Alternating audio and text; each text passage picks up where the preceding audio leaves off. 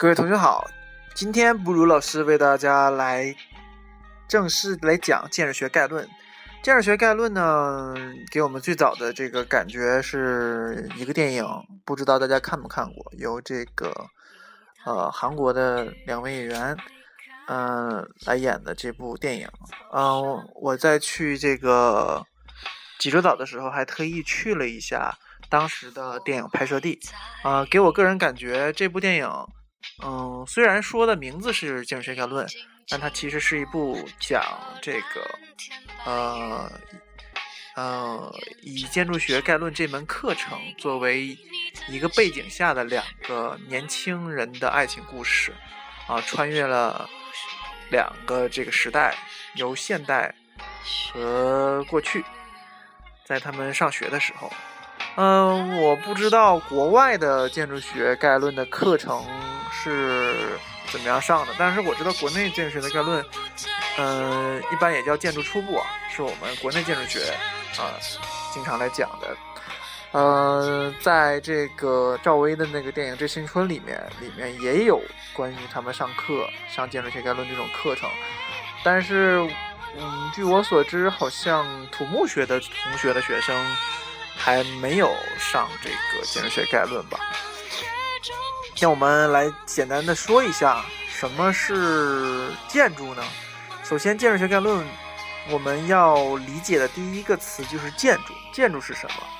还有它的范围到底是什么？有人说，建筑不就是房子吗？就比如说我们现在住的、盖的房子，啊，住的住宅，这不都是建筑吗？呃，但是其实来说，除了我们住的住宅建筑，算是。建筑中的一部分，但它其实还有很多内容。首先，衣食住行，这是我们人类就是平常生活中的最大的四个问题。那么，一穿衣服，食就是吃饭，行就是坐车交通工具，住呢就是离不开房屋。那么，房屋是最原始的房屋是什么？就是早在原始社会啊，我们就用这个人类就用这个树枝儿。石块儿来构筑这个巢穴，它有两个作用。第一个作用是什么呢？我我在讲之前讲那个建筑空间总和论的时候也讲过这个东西。那第一个就是其实是为躲风雨。你想想啊，过去呃都基本上属于这种这个嗯裸露在外面的，我们可能原始人穿的衣服都是这个。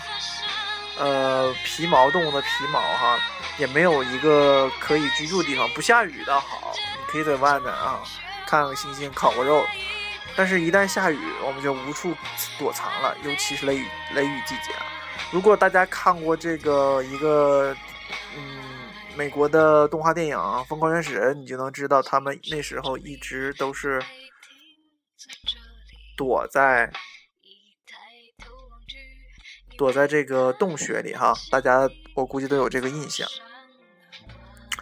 然后呢，第二个就是来躲避这个呃野兽的攻击。那时候野兽很多呀，不像现在啊。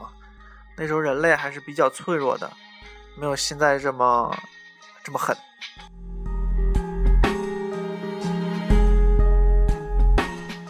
然后原始原始社会。结束之后，啊，就原来最原始、最基础的这种学，啊，还有在山洞里面来做这种构筑物的这些东西，都成为我们这个建筑的启蒙、最原始的这个东西。然后后来呢，阶级出现了，产生了，就开统治者就觉得我自己。我是大王，我住的肯定比你们这帮平民呐、庶民们住的要好。那我要有档次，有档次怎么办？怎么能体现我们档次？就是我住的比你们奢华，就出现了宫殿、府邸、庄园、别墅啊。就是现在像我啊，住的一个普通的小破屋里啊，就跟那个普通的那些什么有钱人住大别墅啊，有的更有钱的在国外买庄园呢，这种的。就形成了完全的这个，呃，阶级的这种对比哈。就是它能体现阶级的身份地位等等。那么建筑在这里就变成了一个，呃，来衡量阶级等级的一个标准。所以说，呃，我们可以感觉，OK，我们可以感觉到什么？就是建筑它又出现了另外的一个价值，也是形成了一种全新的一种身份的一种衡量标准，可以作为这种东西。然后生产力发展了啊，就出现了很多作坊啊、工厂啊。现代化的这些大工厂啊，然后就是出现了这种商品交换，然后就出现了店铺。比如说，我我我们学这个政治的时候，就会记起来说，有钱了怎么办啊？买点肉啊什么的，就出现了这种交换。我拿钱去买肉，买肉去哪儿呢？得有个地方吧，就出现店铺啊，就肉铺了。然后呢，有钱了没地方存，放哪儿？放钱庄里，啊，就又出现了钱庄。然后根据多少多少年的这种，啊演化进化，就是进到了现在的什么商场啊、百货公司啊、银行啊、交通啊、贸易中心呐等等。然后交通发展了，刚才我们说的生产生产力发展了，生产力发展了，然后产生了这种物品的交换、商品的交换。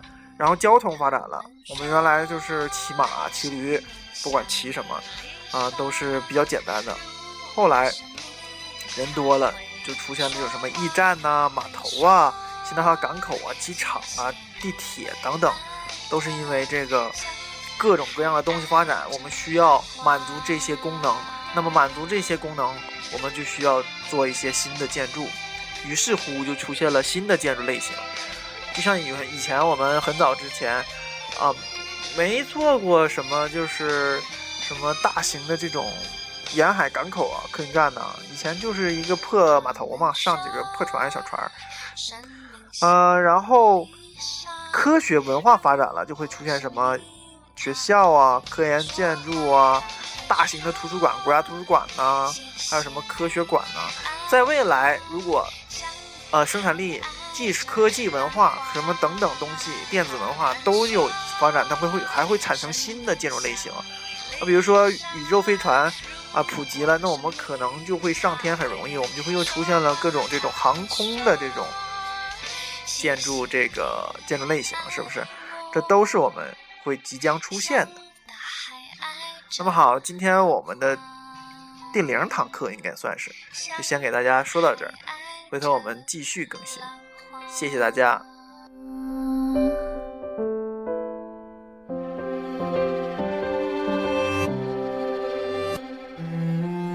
我用沙子盖一座城堡，为什么狼一来就不见了？